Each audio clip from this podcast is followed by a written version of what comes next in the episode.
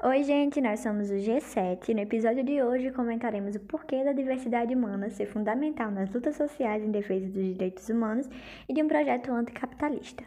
Bom, iniciando com o pressuposto do trabalho como fundante do ser social, entendemos que é com essa busca de se concretizar o que se foi previamente idealizado que faz com que os seres sociais ampliem suas capacidades humanas a partir das respostas encontradas para cumprir suas objetivações. Essas respostas são responsáveis pela construção da nossa diversidade, uma vez que é com base nelas que desenvolvemos nossa criatividade, nossos valores de uso, nossos costumes e é a partir dela que formamos nossa subjetividade. Sendo assim, à medida em que o ser social se desenvolve, ampliando suas necessidades sociais, a forma de sociabilidade humana também se desenvolve, tornando assim cada vez mais diversa e plural, principalmente considerando a divisão social do trabalho trabalho e com influência direta da formação social e do modo de produção em que vivem, já que são esses responsáveis pelas relações sociais presentes no sistema regente. Bom, retratando então sobre o modo de produção atual, entendemos que a sociabilidade humana se desenvolveu e se complexificou, abrangendo as capacidades do ser social, seus desejos, suas necessidades e assim expandindo a diversidade social, sexual e de gênero. Entretanto, no capitalismo, principalmente pela forma de organização e da divisão social do trabalho, tem-se não apenas a diversidade, como também a alastrante desigualdade formada por esse modo de produção, que é baseada na exploração e violação de direitos. Trocando em miúdos, isso significa dizer que a sociedade em que vivemos possui um sistema heteropatriarcal e racista, embasado na exploração da classe trabalhadora, havendo a necessidade da organização popular de determinados grupos, para buscar e garantir seus direitos que foram tomados, apropriados e impedidos por esse sistema capitalista. Diante disso, entendemos também que no capitalismo, cada luta social por direitos perpassa também a luta entre classes, ou seja, o que forma não apenas uma luta por direitos iguais, mas também uma luta anticapitalista. E a partir dos anos 1980, após a ditadura militar, grupos de sujeitos começaram a mobilizar-se a respeito da relevância quanto ao reconhecimento da diversidade humana no Brasil. No entanto, como é de esperar, o debate sobre a diversidade não encontrou espaço na agenda da direita. Infelizmente, a pauta da diversidade ainda vem sendo construída no campo da esquerda, no qual muitas vezes a questão da diversidade humana foi vista como um empecilho para a formação da luta de classes, desconsiderando a multiplicidade dos indivíduos como parte constituinte da totalidade em uma sociabilidade fundamentada na opressão. A diversidade humana é fundamental nas lutas sociais, uma vez que através delas os sujeitos propõem uma consciência sobre a importância da diversidade dos indivíduos e lutam pela garantia e efetividade de direitos frente à opressão oriunda do conservadorismo presente no sistema capitalista. Além disso, tendo em vista que a classe é uma unidade formada por seres diversos, a diversidade humana enriquece o debate sobre um projeto anticapitalista uma vez que esses indivíduos também enfrentam a exploração, a qual só poderá ser superada com a supressão do capitalismo em uma sociedade não sexista, não LGBTfóbica e antirracista. Então, a diversidade humana não irá se contrapor à luta de classes, mas auxiliará na criação de um projeto anticapitalista, enriquecendo-os por possibilitar o conhecimento, a resistência e a luta contra o que e a quem esteja sendo explorado e, além de tudo, tendo os direitos violados em decorrer da sua história, porque são pessoas que sangram, feitas de carne e osso que concretizam a classe social. O mundo do trabalho, em que uma pequena parcela da população está inserida, é uma realidade classista e é permeada pelo racismo, pelo sexismo e por muitos casos de LGBTfobia. A história nos deixou marcada com inúmeros casos de pessoas lutando para ter o mínimo, no qual deveria ser direito de cada um e não ser preciso tomá-lo daqueles que dizem se os defender, gerando consequências ao enfrentamento e à superação das diversas problemáticas restritas de diversidade, como o exemplo cultural, economista, o tido como politicamente correto restringindo o respeito à diversidade com um falso discurso de inclusão.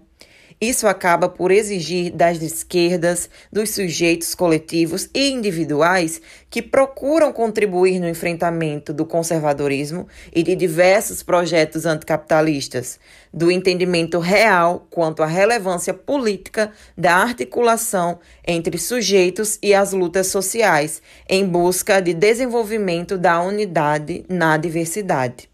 Em sua maioria, Ainda que não incluam-se todos, os preconceitos são produtos advindos das classes dominantes, mesmo quando essas visam, na esfera do olhar de si, contar com a imagem do mundo parcialmente isenta de preconceitos e desenvolver as ações correspondentes. O âmago dessa situação em questão é muito claro na qual as classes dominantes almejam manter a concordância de uma estrutura social a qual os traga benefícios e mobilizem ao seu favor, inclusive os homens que refletem inúmeros interesses, além do mais, em alguns casos, até as classes e camadas adversas. Bom, a classe dominante submete a seus interesses às ideias daqueles que ela subjuga inteiramente, ou seja, aqueles que para ela não têm os meios para produção material e espiritual. Ela modela as ideias de determinada época e as apresenta como sendo de todos, ou seja, como universais. Mas mais do que isso, a classe dominante apresenta essas ideias como as únicas válidas. E com isso, a gente pode afirmar que a ideologia dominante, no contexto da sociabilidade capitalista, coloca uns indivíduos contra os outros.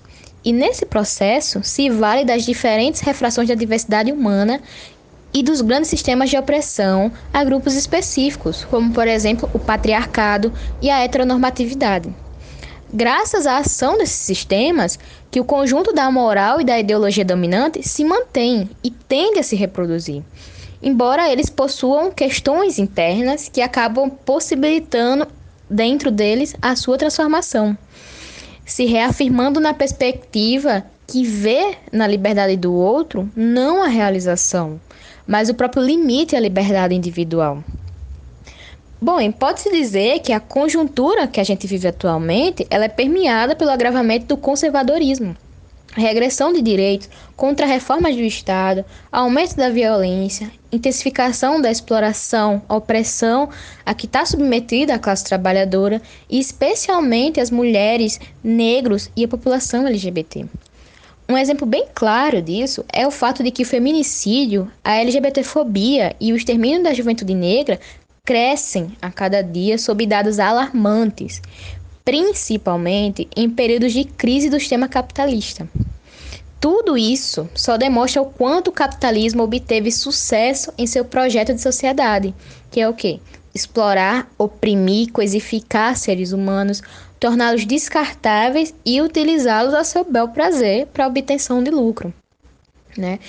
Então, da mesma forma que compreendemos que que os impedimentos à diversidade sexual e o preconceito, a discriminação contra a população LGBT não surgem no capitalismo, a gente tem a certeza que é nessa sociedade que eles são intensificados e apropriados com a finalidade de potencializar a exploração da força de trabalho e aprofundar a desigualdade, tendo como resultado a manutenção da sociedade de classes. Com isso, a gente pode afirmar que o sistema capitalista transforma a diversidade humana em um produto que está sujeito à exploração. E bom, para que as pessoas possam manifestar a sua diversidade e liberdade em toda a sua densidade histórica, elas necessitam de relações sociais baseadas na igualdade real, que é decorrente do trabalho realizado. Ou seja, elas necessitam o quê? Da ruptura com o sistema do capital na sociedade capitalista, não tem como desvincular formas de opressão e as violações de direitos associados à exploração da força de trabalho e da vigência da propriedade privada. Não tem como remover os obstáculos que geram a LGBTfobia sem examinar as relações que se desenvolvem a partir da instituição do casamento monogâmico, da família monogâmica, que marcam a produção e a reprodução social. Uma análise mais detalhada deixaria bem evidente os limites estruturais para a efetivação real da igualdade, da liberdade e da diversidade dentro do mundo burguês. Afinal, a tendência histórica do capitalismo, desde a sua origem, foi sempre de homogeneizar culturas, os modos de ser, de viver, de sentir. E, nesse sentido, desconsiderar a diversidade humana ou incluí-la por meio da vigência de uma relação puramente formal ou mercantil, sem uma atenção programática e política às necessidades e reivindicações no campo do feminismo, das lutas antirracistas e em defesa da diversidade sexual, exceto quando se torna possível transformar essas lutas em nichos lucrativos. Então, dessa forma, é necessário considerar ainda os limites que essa crise estrutural gera sobre os ganhos da emancipação política. Ou seja, a gente tem que considerar a tendência contemporânea no mundo capital, que é a regressão dos direitos, né? A, o capitalismo ele gira em torno dessa regressão. E bom, com, tido, com tudo isso, se torna notável que a tarefa histórica da classe trabalhadora é transformar radicalmente as relações sociais. O sujeito histórico da revolução é essa classe. E de acordo com Cisne e Santos, é, eles dizem que não importa a força destrutiva que o capital assuma nesse momento contemporâneo, a classe trabalhadora tem outra força, a que constrói, humaniza, projeta e realiza descobertas e novas necessidades. E é nesse elemento histórico que se encontram as possibilidades. É na luta organizada da classe trabalhadora em toda a sua diversidade que se encontra a possibilidade de transformação da sociabilidade que centra na desigualdade, na exploração, na opressão de classe, raça e de sexo, o pilar de sustentação da sua estrutura. Então é por meio da luta antirracista, anticapitalista e contra o sistema heteropatriarcal que será possível construir uma sociabilidade pautada na liberdade substantiva, em que a diversidade humana seja positiva e incentivada. E ainda, como citam Cisne e Santos, que seja na multiplicidade das nossas cores que possamos ser unos na beleza de sermos quem somos e no potencial do que podemos ser e construir, possibilitando que o amor fale livremente todas as línguas. Bom, e aí dando continuidade a falar das meninas, é de fundamental importância se buscar fazer uma reflexão crítica sim, isso em relação à diversidade humana, né? Porque é fato que não se pode ignorar a crise do capital nesse momento contemporâneo que finda gerando um processo, vamos dizer assim, de regressão dos direitos, principalmente da minoria, sabe? É um absurdo de verdade que é marcado por um processo de decadência ideológica, onde as classes dominantes elas findam é, disseminando a impossibilidade de transformação das relações sociais, mesmo diante da, da crise estrutural do capital. De fato, a naturalização da desigualdade, assim, sem igual, sabe? E aí entra também a questão da inserção precária no mundo do trabalho ou no próprio desemprego e suas formas de violações de direitos do trabalho em face da etnia. E aí um exemplo disso, no caso desse caráter radicalmente destrutivo que assume a produção e reprodução capitalista, é que em março de 2018 o IBGE divulgou que 13,7 milhões de brasileiros estavam desempregados no país, isso recaindo sobre a população negra, sobretudo a mulher negra brasileira.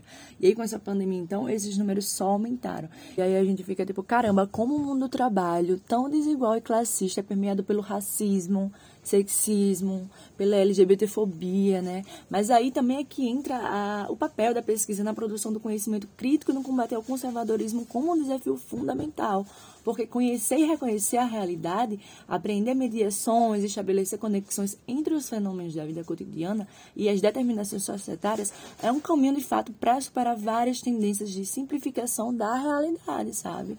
Decifrar e entender as complexas relações entre o Estado, a propriedade privada, a família monogâmica, abre fronteiras para rupturas de achismos na elaboração da subjetividade e da própria diversidade, que muitas vezes são tidas como uma espécie de mundo interior que aparentemente não tem vínculo com as relações sociais, mas muito pelo contrário, né?